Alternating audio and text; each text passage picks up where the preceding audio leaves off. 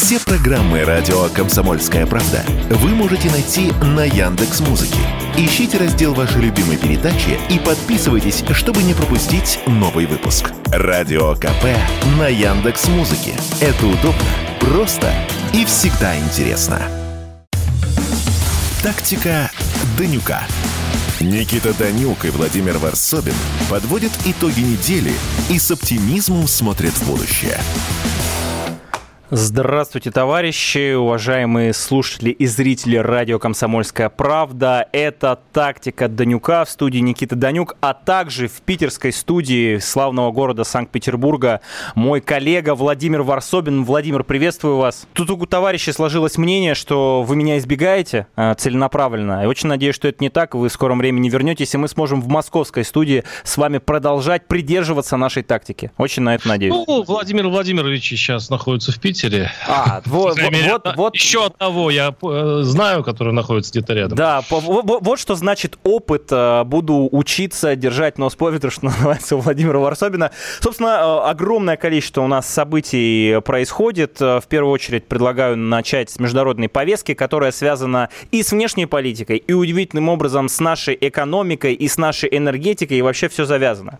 Дело в том, что вот буквально накануне была открыта атомная электростанция Акую, ну точнее первый энергоблок, да, причем это сделано было в таком торжественном э, формате. Была э, встреча в онлайн режиме между Владимиром Путиным и э, президентом Турции Реджепом Эрдоганом. Более того, этой встрече предшествовала недомогание э, э, турецкого президента, которые многие восприняли как сердечный приступ, как инфаркт. Ну и, в общем-то, учитывая, что в Турции сейчас происходит такой, ну, накал избирательный, да, потому что вот совсем скоро будут выборы. И, кстати, по социологическим опросам, ну, в первую очередь, западных институтов и социологических центров, Эрдоган проигрывает единому оппозиционному кандидату во втором туре. Там разные цифры, но, тем не менее, они как бы нарративы вот эти показывают. Поэтому в данном случае это открытие, оно значимо с нескольких э, сторон. Владимир, вот э, мой тезис следующий.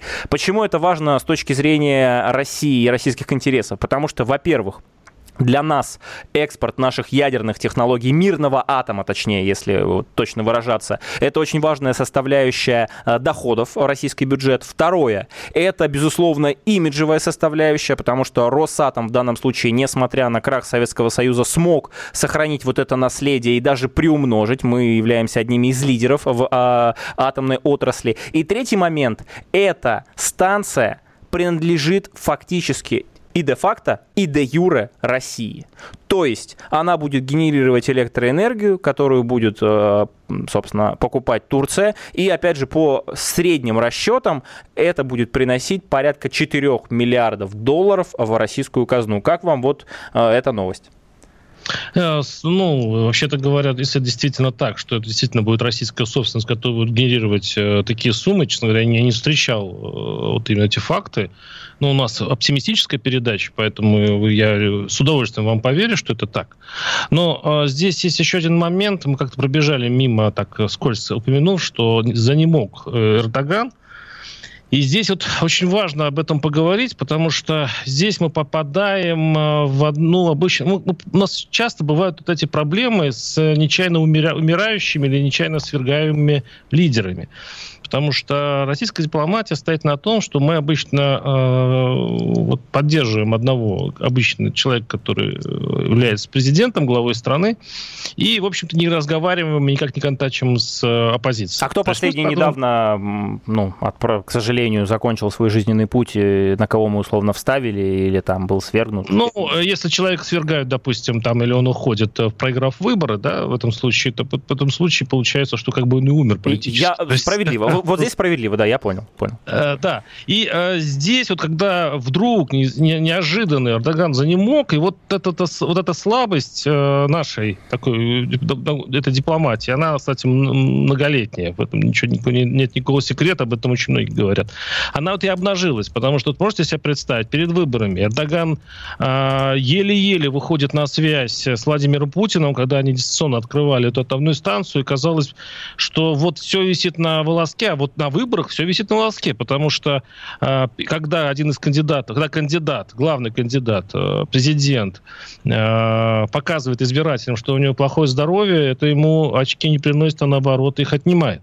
И в этом случае, если придет э, человек, которому Москва... Не, я вот никогда не, не слышал, чтобы мы как-то официально или хотя бы неофициально каким-то образом контактировали с оппозицией. Тогда в этом случае получается, что мы снова, нам приход, придется начинать с нуля, мы, нам придется снова пытаться выстроить отношения э, с новым президентом, который сейчас уже считается прозападным. Э, вы вот имеете это... в виду Кылыч Дороглу, да, вот, вот этого единого как кандидата? Мы, как, как мы будем снова выкручиваться из ситуации, как будто мы не смотрим далеко вперед, мы все ставим на этого человека, которого мы считаем вечным. Эрдоган вечный, у нас с ним э, хлебная, то есть зерновая сделка, все будет на века. Вот удивительно, что когда происходит обычный человеческий, как, как говорил Воланд, все мы, э, люди внезапно смертные, да, в чем их э, одна из э, главных этих самых слабостей, то мы, ну, у нас получается, что все начинает начинает рушиться и падать. Вот я надеюсь, что, ну, во-первых, я, я надеюсь, что ничто там не разрушится, и это, допустим, это зерновая сделка, которую сейчас Эрдоган вдруг заявил, вот, кстати, посмотрите новости, он сказал, что нужна зерновая сделка, а, и мы не будем а, заложниками этой ситуации для того, чтобы поддержать слабеющего президента и соглашаться на такие вещи, которые, в общем, в других случаях бы не согласились. Ну, во-первых, а, в тезис Владимира по поводу того, что у нас дипломатия действительно работает в контексте, вот есть официальный представитель государства, и мы, руководствуясь принципами невмешательства, Смотрите, я лично считаю, что такая модель в нынешнем 21 веке неэффективна.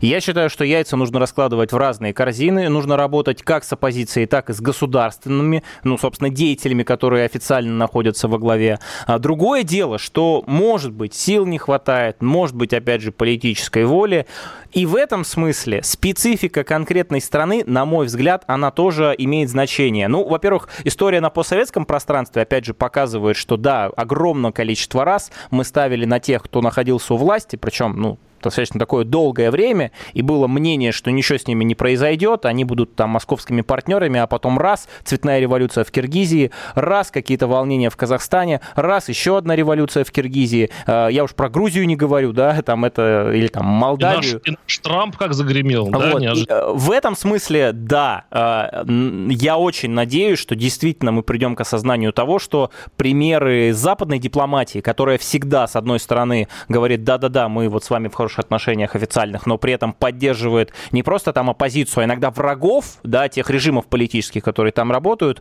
ну, какие-то элементы нужно брать. Второй момент, смотрите, Владимир, я прошу прощения да, по поводу кандидата только турецкого. Тут вот в чем дело. Эм, с одной стороны, вы правы в том плане, что нужно диверсифицировать да, свое влияние, пытаться. А с другой стороны, ну всем же очевидно, что вот этот второй кандидат, это вот тот самый прозападный ставленник. И есть мнение, что вот, э, извините, что я немножко в другой регион уйду, что вот есть э, Николас Мадуро со всеми своими плюсами и минусами в Венесуэле, а есть э, условный Гуайдо Хуан, которого тоже там качали как лидера. Кстати, посмотрите, уважаемые зрители и слушатели, как он бесславно сейчас пытается найти себе политическое убежище. Его, ему не дали возможность работать и жить в Колумбии. Он вернулся в Соединенные Штаты Америки, хотя весь Запад говорил о том, что он президент, там закон на изб... Ну, в общем, знаете, помните эту историю. Поэтому в данном случае Турции, да, э, Эрдоган сложный партнер, но он нам выгодней. Да, второй кандидат, с ним тоже важно иметь нормальную коммуни- коммуникацию, но он 100% прозападный, и вряд ли у нас получится его, а, перекупить, переубедить, э, там, заставить и так далее. Поэтому, конечно, все зависит от э, структуры момента. Да, я, я очень рад, кстати говоря, что мы иногда сходимся то есть, в оценках. И, но здесь я хочу э, заметить, что в чем вот эта многолетняя проблема, это в том, что а, психологически российской власти очень трудно, вообще говоря, работать э, с другими э, силами в разных странах, потому что она не умеет, она просто у нее нет уже э, такой традиции работать с оппозицией она не может, она уже растренирована. Такой настоящей оппозиции в России давно нет. И, а, а для того, чтобы иметь эту способность, нужно иметь ну, некий, некий опыт соревнования. А у нас, в общем растренированы совершенно власти в этом смысле. Им легче просто заключить какой-нибудь союз с главным боссом значит, соседней страны. И, и спокойно. Это, это очень просто. Ты просто приносишь ему подарки, ты заключаешь с ним союзы, ты приглашаешь его к себе в Кремль, и все нормально. И, к сожалению, вот от этой растренированности, от этой нетонкости по политике э, страдает, на самом деле, внешняя политика России, но она, э, корни этого растут, на самом деле, из нашей внутренней политики, я считаю. Ну, я правильно понимаю, что в данном случае тогда, ну, если, если быть последовательным, да, если убрать эту структуру момента, про которую я говорю, то для России очень важно взаимодействовать, например, с Тайванем в ущерб российско-китайским отношениям или пытаться хоть как-то выстраивать коммуникацию с китайской фрондой э, внутри э, Китайской Народной Республики. Как вам Может, такой вопрос? не справил. Нет, не, не надо же нарваться на, на китайский гнев, особенно в той ситуации. Но сейчас, кстати, мы ее рассмотрим, эту ситуацию. Есть, есть о чем поговорить, э, э есть новости э, в, в, в теме китайско-российских отношений. Вот. А по поводу, кстати, да, по поводу и, кстати, оппозиции... Извините, я договорю. И, говорю, и, и вот в этом случае Китай, вот мы следующая часть передачи, мы увидимся, что Китай как раз работает по, по тонкому э, современному правилу, он не складывает яйца в одну корзину. Мы об этом поговорим через пару минут. Ну вот э, очень коротко, там у нас там несколько секунд осталось. История про оппозицию. Э, ну, насколько я знаю, есть просто разные понимания термина оппозиция. Я все-таки вкладываю историю про то, что, например, там республиканцы и демократы друг другом условно воюют, но при этом никогда это не вываливается обычно в какие-то радикальные формы, потому позиция бывает разная. А что касается стран конкретно, то на постсоветском пространстве мы видели, как мы ставили на разные, и тоже иногда не очень получалось. А, через несколько секунд вернемся. Тактика Данюка, Комсомольская правда. Они видят, что происходит, знают, как на это реагировать и готовы рассказать вам, что будет. Начинайте день в правильной компании. С понедельника по пятницу в 8 утра по московскому времени слушайте программу Игоря Виттеля и Ивана Панкина «Что будет?». Честный взгляд на происходящее вокруг. Тактика Данюка. Никита Данюк и Владимир Варсобин подводят итоги недели и с оптимизмом смотрят в будущее. Радио «Комсомольская правда», тактика Данюка, Никита Данюк, вот у меня в верстке написано «ногами» здесь в студии, Владимир Варсобин в славном городе Петербурге э, по, э, значит, в онлайне у нас. Э, Владимир, переходим к моменту, который я обязан обозначить нашим уважаемым зрителям и слушателям. Я на протяжении последних полутора месяцев троллил Владимира Тролль. по поводу да. того, что а чё ж не позвонил-то Си Цзиньпинь? А почему с Зеленским у них разговор не состоялся? Владимир опытный. Опытный человек говорил, Никит, ты молодой, горячий, эмоциональный. Погоди, сейчас все будет. Перед тем, как я дам слово Владимиру для его триумфа, такого политологического условно. Никита, уважаю. Это, это хороший жест. Да, да, да, правильно. Так, а как еще по-другому? Э, парочку штрихов, чтобы этот жест был не, не таким уважаем. Значит, первое. Э, позвонил в итоге не Си Цзиньпинь, а э, Си Цзиньпинь разрешил в какой-то момент э, сделать так, чтобы Зеленский позвонил, а он взял трубку, это раз. Второй момент, история про то, чем это все закончилось, это самое интересное, то есть какие итоги были этого телефонного звонка. Это, на мой взгляд, это определяющая история. Это очень Но по форме, по форме Владимир, снимаю шляпу, знание того, что Китай все делает не сразу, не поддаваясь эмоциям и тем более манипуляциям, потому что мы помним, и Макрон приезжал, и фон дер Ляйн приезжал и говорил, давайте, звоните Володьке там и так далее, он ждет. Э, не позвонили в итоге, сами подняли трубку, и теперь вопрос. Понимая всю эту ситуацию, почему в итоге Китай это э, сделал, э, что в итоге из этого получилось, Владимир, вам как триумфатору слово. Uh, Никит, не, не, не одну придется шляпу снять. Может, у вас еще одна шляпа есть? Смотрите, я я говорил не только, на самом деле, кто там кому позвонит, это не важно. Конечно, должен был состояться этот разговор, это, это главное. Но опять, опять э, китайцы э, играют все-таки в двойную игру. Я вот в этом совершенно... Это не то, что я уверен, но вот я сейчас вам продемонстрирую. Э, ведь китайский лидер, помимо всего прочего, назвал Украину стратегическим партнером Китая.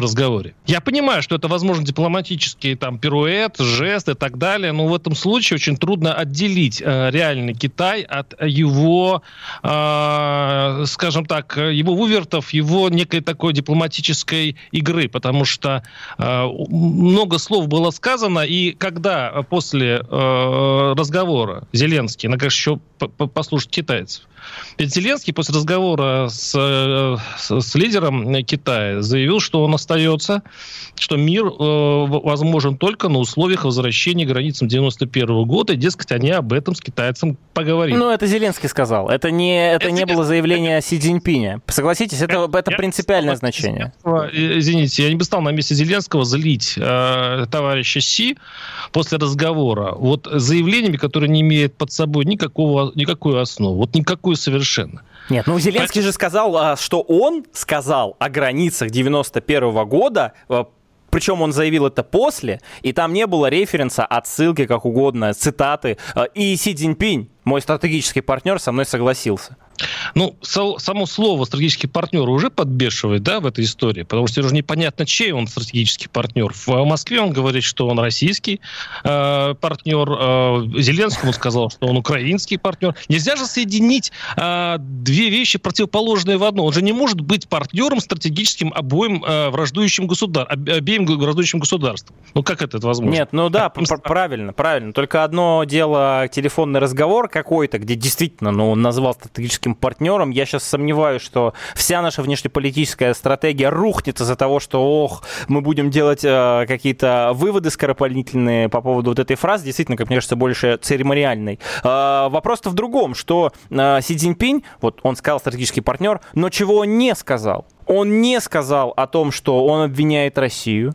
Он не сказал о том, что нужно там, э, отдать Крым, Донбасс и так далее. Есть мнение, опять же, если украинскую прессу почитать и западную прессу, что самая главная задача Зеленского была спросить, попросить, умолять, как угодно. Я не знаю, как это было, естественно, э, чтобы Китай не поставлял вооружение и в целом в контексте военной помощи отдалился от Москвы. А дальше, что конкретно из этого вылилось, давайте посмотрим. Китай, как э, глобальная держава, заявил о том, что да, договариваться в контексте украинского кризиса вот в вот, в целом на этой доске э, политики. Э, теперь без Китая нельзя, поэтому там будет еще спецпредставитель назначен китайский э, в контексте этого да, кризиса. Да, е- да, е- если посмотреть на э, резюме этого человека, на его CV, да, биографию, то мы увидим, что человек долгое время работал в России, там, по-моему, 10 лет даже больше, был э, послом э, Китая в России, знает российскую специфику, знаком 100% со всеми внутри наших элит, дипломатов, там, э, безопасников и прочее, прочее. И третий очень важный момент, ну, на мой взгляд, он является, в принципе, э, принципиальным, кроме вот этого разговора, кроме истории про то, что Китай в очередной раз подтвердил статус глобальной державы без голоса которой невозможно решить крупные конфликты, в том числе региональные, ну вот как э, у, нас сейчас э, с Украиной, ничего из этого не последовало, вообще ничего. То есть согласен я, что Китай грамотно поступает, предлагает пере... Владимир, у меня вопрос вам на засыпку. Значит, э, Китай говорит, мы глобальная держава, вот наш план мирного урегулирования. Встречается с Путиным, приезжает десант европейский в Китай, они это обсуждают. И как вы думаете, вот учитывая, что Китай это предложил, он что, э, ну, в контексте украинского кризиса, действительно мог теоретически сказать, ну, вот я предложил, а что Украина? Ну, мы даже трубку не возьмем. Давайте посмотрим по, по хронологии. Давайте. Сначала был визит в Москву. Так. Да, все ждали, что этот звонок будет э, сделан быстро, но он не, он не, его не было. И казалось, что и не будет. Прилетает Макрон. Да. Летает Макрон. Да. После разговора с Макроном с комиссаром, э, да. товарищ Си начинает говорить уже более такие уже, скажем так, вещи, которые выводят его на, нейтрали... на нейтральное поле. Ага. И что ага. такое нейтралитет? Вот э, если уж говорить о союзниках России, то это Иран. Кто поставляет вооружение? Кто э, помогает не словами, а делом? В военном смысле этого слова. Но ну, а, вы... что делает, а что делает Китай?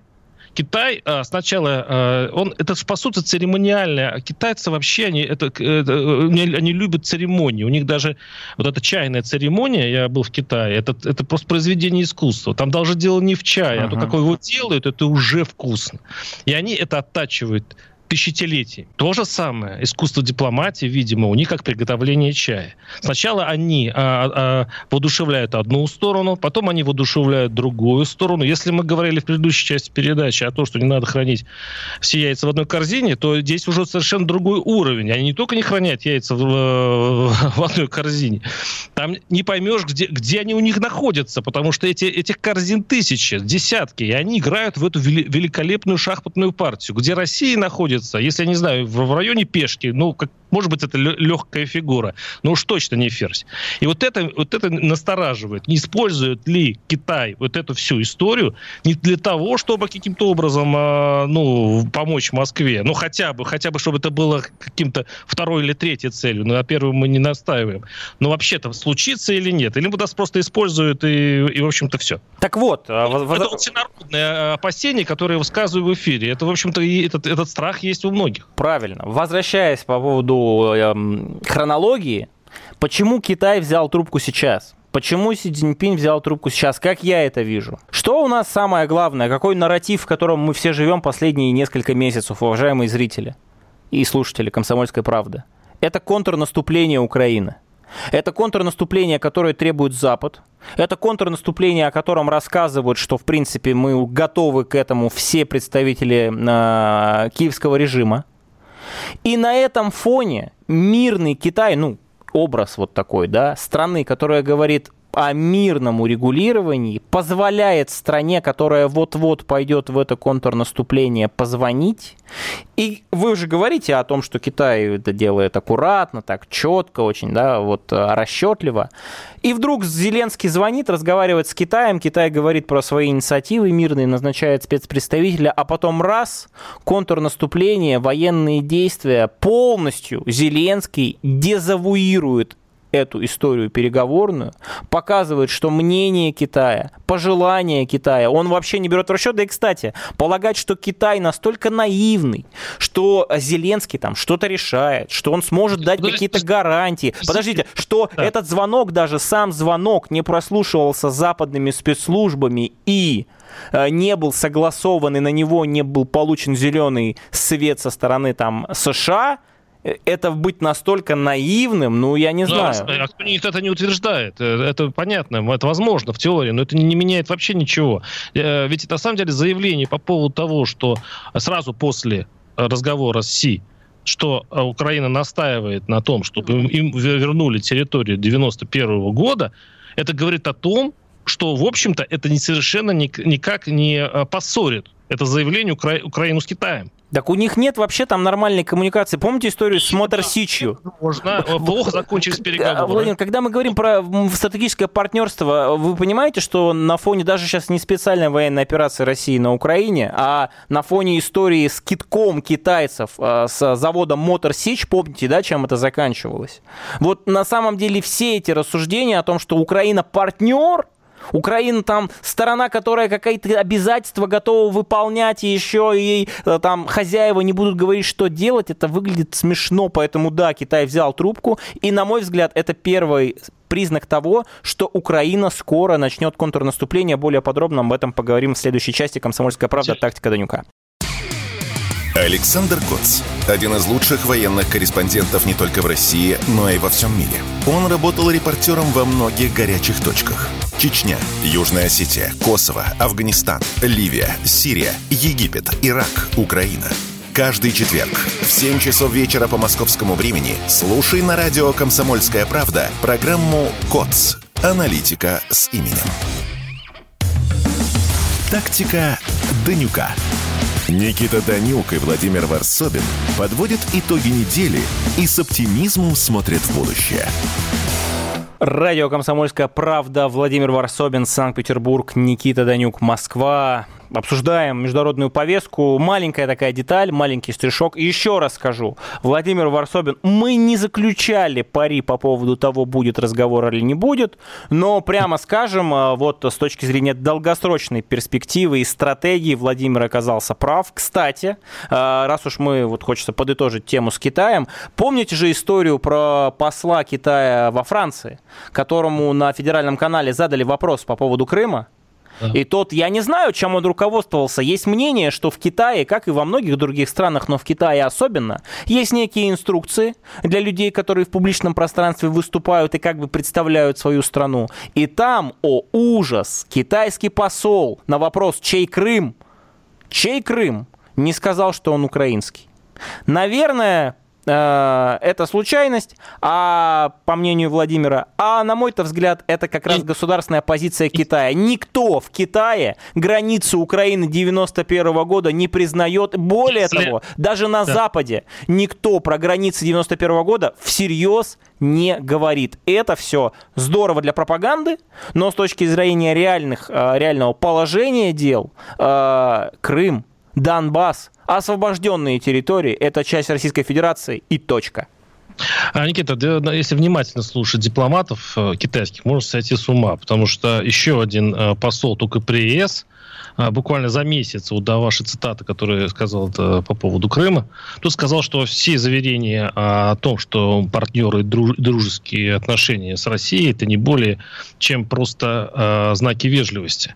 И он тоже был как бы... А, а, а как это было сделано, Владимир? Давайте, если детально смотреть. Мы вот тут любим факт-чекинг. Вообще комсомольская правда, Владимир Варсобин, Никита Данюк любит такое слово, как факт-чекинг. Значит, в случае посла Китая во Франции, он это сказал в прямом эфире под камерой, знаете, есть такое выражение, что-то там сделал в прямом эфире. А вот тот пример, который вы приводите, это первая цитата западного издания, которое не выложило ну, нет, оригинал. Что этого не было. Это было. Но... Это, эти слова были сказаны все-таки. Да, было много криков, эта тема говорили, что они выдернуты из контекста, да. изучили контекст, да. и эти слова были. Еще раз говорю, я же не говорю, что на самом деле такая политика Пекина.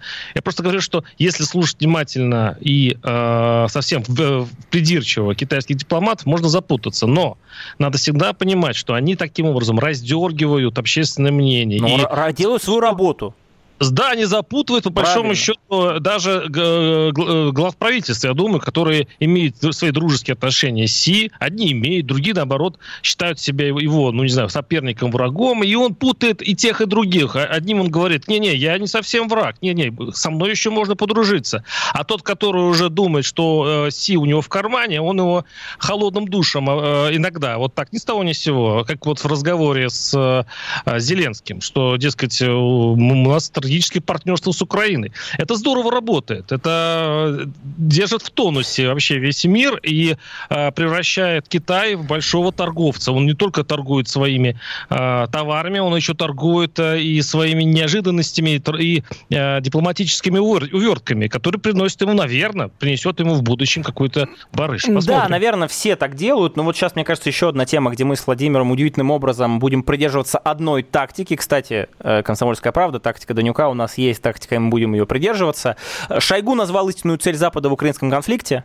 Наш министр обороны сказал, что истинной целью западных стран является нанесение России стратегического поражения, а также создание угрозы Китаю и сохранение монопольного положения в мире. Вот что мне хочется, э, Владимир, с вами обсудить. Мне кажется, тоже мы можем в этом найти точку соприкосновения. Вам вообще не кажется, что вот история с контрнаступлением, она является определяющей? Вот есть такое выражение, э, победители не судят и горе побежденным.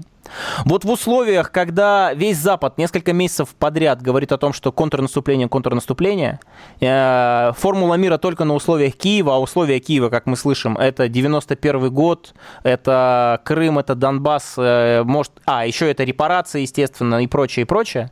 История про военное поражение России, я должен это с вами обсудить, если говорим о каких-то вероятных сценариях, да, мы с оптимизмом смотрим будущее, но при этом должны понимать, что э, на Западе делают ставку ставку на поражение России. Но вот в случае вот этого поражения вы ведь согласны, никто с нами таком случае договариваться не будет. Тогда тот же самый Китай, который сейчас а, подставляет нам плечо товарищеское и братское, конечно, не будет ставить на проигравшего. Тогда та же самая пространство СНГ, начиная даже, может быть, от Белоруссии, там, да, я уж про, не говорю про Казахстан и так далее, тоже посмотрят и скажут, Россия проиграла условно. Как можно с стороной, которой навязывают какие-то условия, выстраивать отношения? Вам не кажется, что вот в этом контрнаступлении сейчас зависит не только ну, конкретная ситуация на фронте, да, потому что, опять же, конечно, образ победы можно из чего угодно сделать. Мы это увидели, опять же, на примере там, украинских событий и того, как они э, освещают ситуацию в Артемовске, да, в Бахмуте, как они говорят. Но вот вам не кажется, что от этого контрнаступления вообще зависит все даже в контексте глобальных мировых отношений? Почему? Я сейчас заканчиваю свой монолог. Настолько Запад всем рассказал, что он помог Украине, что он сделал все, что он принимает решения в контексте военного планирования, что он осуществляет моделирование, что он перебросил всю технику, которую только можно, и если вдруг он сядет в лужу, есть еще другое выражение, да, более такое народное, вот, то все пропало. И это, кстати, мне кажется, удивительным образом работает и в нашу сторону, если, не дай бог, это произойдет. Э, но мы говорим о том, чего нет. Это как чеширский кот. Э, улыбка есть, кота нет. То есть мы ожида, э, ожидают, все ожидают это контрнаступление, которое никак не начинается. И вот подумайте, а может быть его и не будет. То есть э, это такая идет игра, при котором как бы белые или черные фигуры грозят, все время грозят, держат, держат напряжение а, противнику, и при этом а, ничего не происходит. Э, я скажу, может, парадоксальную вещь. На самом деле э, России больше угрожает э, не момент СВО. Во время СВО все-таки общество консолидируется.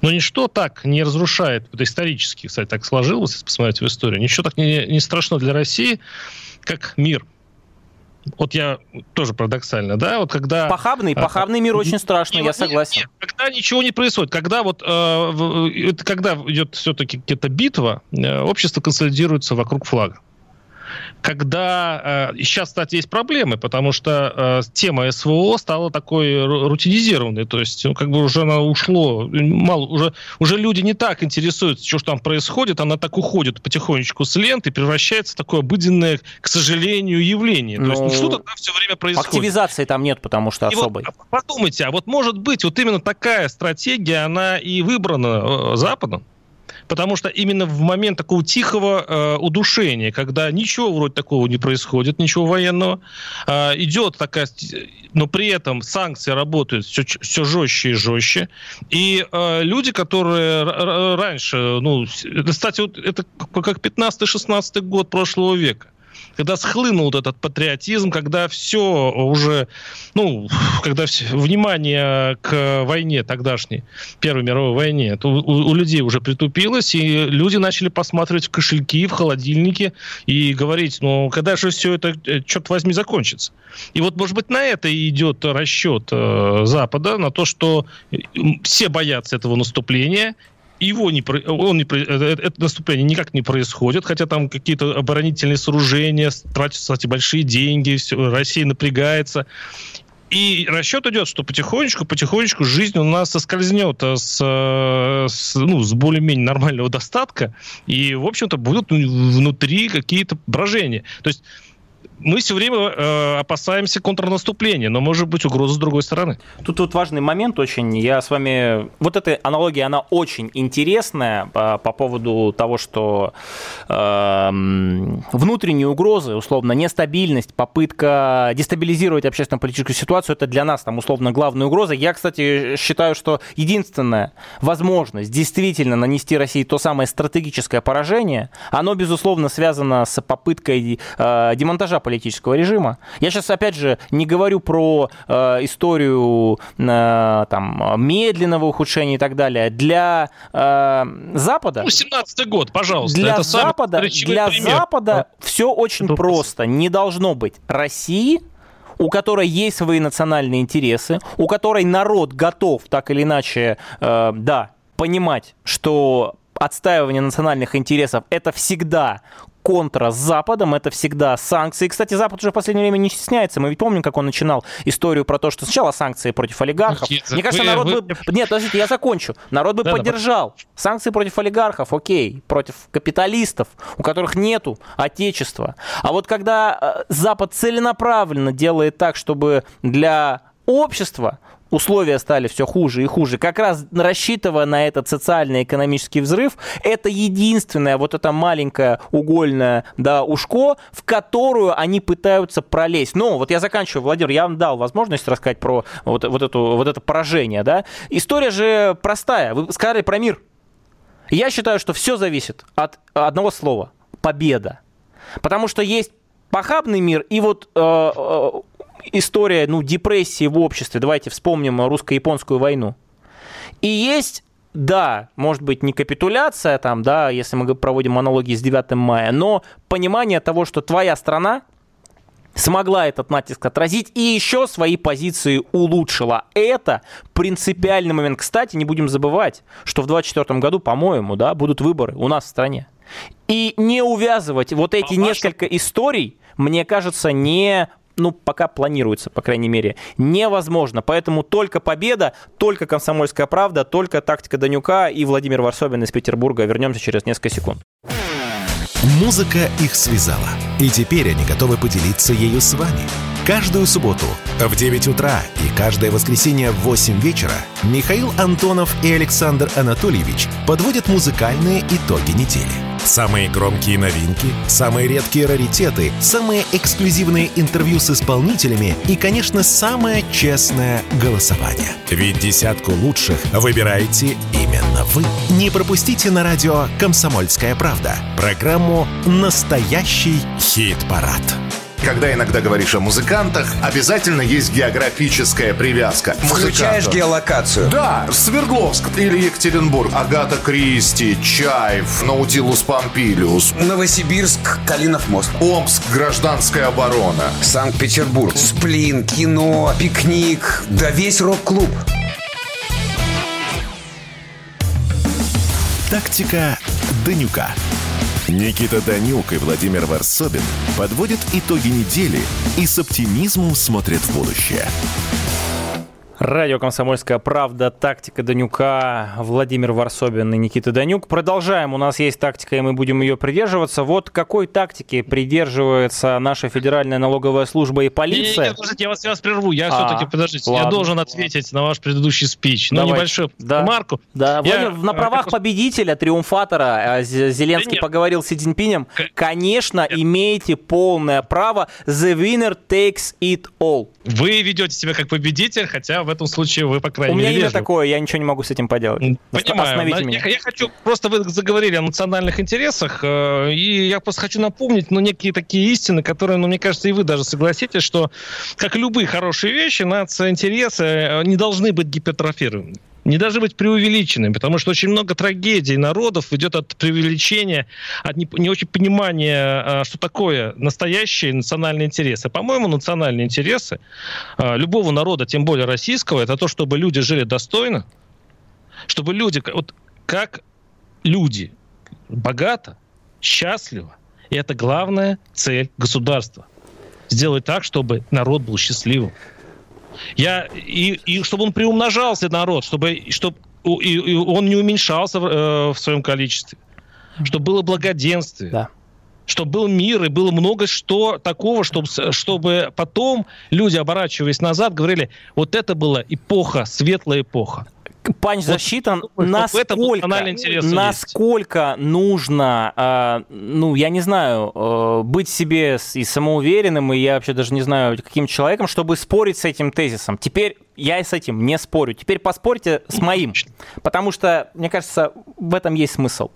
В том числе национальные интересы заключаются а, в безопасности в ситуации, при которой твоя страна находится не в состоянии угрозы перманентной от ракет, а, которые, например, размещены на территории, еще которая совсем недавно была твоей, в том числе о, эти национальные интересы и благополучие народа напрямую связано с тем, что, как вы правильно сказали, был мир и не было войны, и на тебя не напали. А важны не только намерения заявления, но и потенциалы. И когда военный потенциал чуждого вражеского блока начинает плодиться на твоих границах, выходить из всевозможных международных договоров, говорить о том, что вот на этой территории, на которой живут русские люди, говорят на русском языке, они этого делать не могут, потому что там в скором времени будут натовские базы.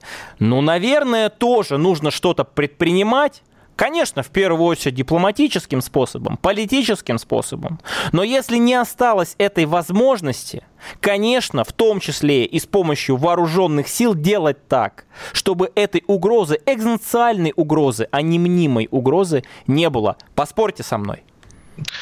Зачем спорить, когда есть прекрасная тема впереди, да у нас, в общем-то, нет таких условий, а, а, при которых у меня нет даже большого, большого, простора для спора. Вы и понимаете, почему? Потому что есть очень много разных, э, скажем так, принятых Госдумой, э, скажем так, контролирующих э, законов, вот, которые... А, а, а контроль. Хорошо, Владимир, да, засчитано. Да, Давайте один-один. Панч, панч. У нас под увеличительным Да, панч на панч, удар на удар удар, обмен ударами. Это тактика Данюка и Владимира Варсобина. Смотрите, э, контролирующие органы, например, Федеральная налоговая служба и полиция, э, стала очень пристально следить за популярными блогерами. Ну, в первую очередь, естественно, вот на этой неделе произошло задержание российской э, королевы марафонов Елены Блиновской. Вы, кстати, Владимир, проходили марафон желаний? Нет, нет.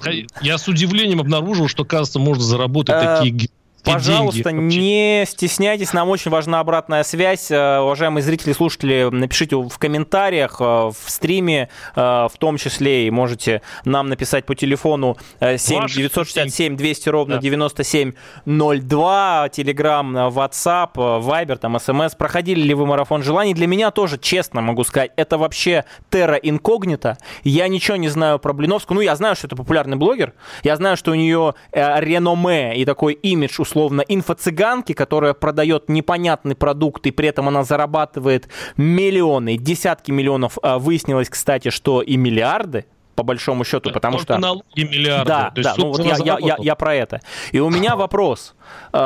А, как так получается? Почему люди проходят эти марафоны желаний, несут деньги таким блогершам, а то, что она, кстати, по-моему, она признала свою вину, сейчас будет э, возмещать российскому бюджету там вот эти астрономические, астрономические суммы, но я сейчас не про конкретно вот юридическую составляющую, да, уголовную, а про то, но как так получается, что такие люди не просто популярны в стране, еще до недавнего времени, видимо, уважаемы в стране, но люди приходят на ее мероприятия, несут ей деньги, подписываются на ее социальные сети, хотя есть мнение, что это просто Остап Бендер. Есть, а есть ответ, есть все. ответ, я скажу так, ну это мой ответ. Э, а вы, вы заметили, что сейчас других социальных лифтов, которые могут подня, поднять снизу вверх, уже почти не осталось, и блогерство – это единственный э, вариант, когда ты из ничего вдруг э, ну, добиваешься каких-то значимых успехов. Почему в народе это блогерство прям развивается большими методами, и люди монетизируют это изо всех сил, и для них человек, который заработал на это кучу денег, является ну, просто гуру и э, ориентиром для, для своей жизни. Это из-за того, что по-другому, вот он вот почему-то считается, видимо, такой, они считают это легким, наверное, э, вариантом развития своей карьеры, но и, возможно, еще потому, что другие варианты развития молодежи, ну, к сожалению, ну, хуже работают. Вот этих лифтов социальных, которые бы Помню, мы все ругаем 90-е годы, а ведь, ведь, в общем-то, там лифты работали очень хорошо. А сейчас, вот смотрите, миллиард, миллиард налогов только не доплатила э, один из успешных блогеров. А сколько, это же какая часть бюджета можно собрать вот с этих ребят, которые сейчас доют наше, наше простодушное население? Ну, мне кажется, даже не часть бюджета, а какой-нибудь э, средний русский город мог бы продержаться спокойно год на Конечно. вот этой недоплате. Но по поводу социальных лифтов. Э, первое, я так как раз считаю, что в советские времена, до проклятой перестройки, которую считают у нас определенная часть общества во временем новых возможностей, бабки появились и так далее.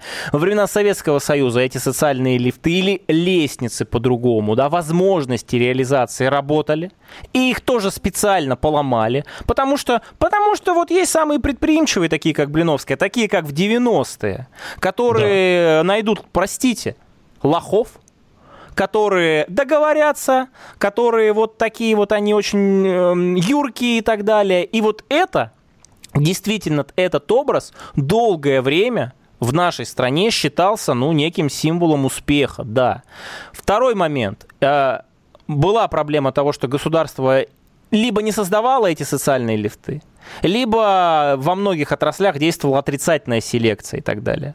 Э, я, у меня нет социологического исследования, я могу приводить пример только своих друзей, товарищей, коллег и так далее. Э, они создаются государством. Плохо, хорошо, э, другой вопрос, они реально создаются. Например, есть история такая, конкурс лидера России. Вот сейчас идет регистрация. Вот вы, ну, вы вот воротите, вы воротите головой, а я в нем два раза участвовал. Я два раза участвовал и два раза выиграл. Так получается. Сначала был суперфиналистом, потом выиграл конкурс лидера России политик. Значит, потому что вы субъективны в этом случае. Нет, и... нет, нет, нет. Я сейчас буду не свой пример приводить. В моем случае социальный лифт ноль. Я вот на каком этаже был, на том и остался. Но на моих глазах друзья, мои товарищи, которые, кстати, один вот очень хороший пример, которые вот, да, у них все было стандартно, хорошо учились в школе, закончили университет, э, у них были какие-то свои проекты там и прочее, прочее, поучаствовали в этом конкурсе, не побоялись, им нужна была эта реализация. Вместо того, чтобы там э, в протестунов играть, да, в комментики отрицательные писать, не знаю, в стримы «Комсомольская правда», они взяли и зарегистрировались. Пацан, 28 лет, стал победителем конкурса лидера России. Я да. передаю привет Игнату Петухову, который сейчас является вице-губернатором Оренбургской области. Без блата парень, младше меня, блестящий ум, блестящее образование, прошел огромное количество ступеней за свои. Игнат, передаю тебе привет. Это не в качестве, э, знаете, рекламы такой, просто очень яркий образ. Смог, заметило его государство, потому что мог быть полезен. А, Хаценко, которого назначили вот совсем недавно исполняющим обязанности губернатора Омской области, со мной сидел за этим столом в Сочи, мы с ним батлились, что, то есть у нас была такая схватка во время выполнения этих заданий. Без блата мужик, хотя он был тогда уже, ну, у него были какие-то успехи, занимал он какие-то должности, не побоялся, поучаствовал, его заметили, обнаружили. Поэтому дорогу осилит идущий. Да, для того, чтобы всем дать э, хорошую возможность реализации, государство должно работать, работать и работать. Я вообще считаю, что самая главная поддержка это не только конкурс, а это правильно, это здорово, когда вот такие точечные истории работают, это, это, это, это, на это нужно об этом нужно говорить и обращать внимание. Но, конечно, самая главная поддержка это социальный пакет. Конечно, самая главная поддержка – это поддержка молодых семей, вы, это зарплаты. Вы, вы очень светлый э, ведущий, и вы, вы говорите действительно правильные вещи, которые хочется верить. Но вы ни слова не сказали про семейственность, блат, про кланы, про много чего, что есть в каждом российском есть. городе. И с если этим, думаете, с этим если вы думаете, лидеры это... России это... и вместе с «Комсомольской правдой» будут бороться. Я вот что считаю, об этом нужно говорить. И это, это, это было всегда всегда. Это было даже в советские времена. Я уж не говорю про 90-е, да? Но, но сам факт того, что вот этот процесс с меритократии, если с, с, с, хотите, он хотя бы где-то начинает работать, это об этом нужно говорить, и нужно других людей вдохновлять. Регистрируйтесь в лидерах России, слушайте радио «Комсомольская правда», Владимира Варсобина, Никита Данюк, Татька Данюка. Услышимся на следующей неделе. До свидания. Тактика Данюка. Никита Данюк и Владимир Варсобин подводят итоги недели и с оптимизмом смотрят в будущее.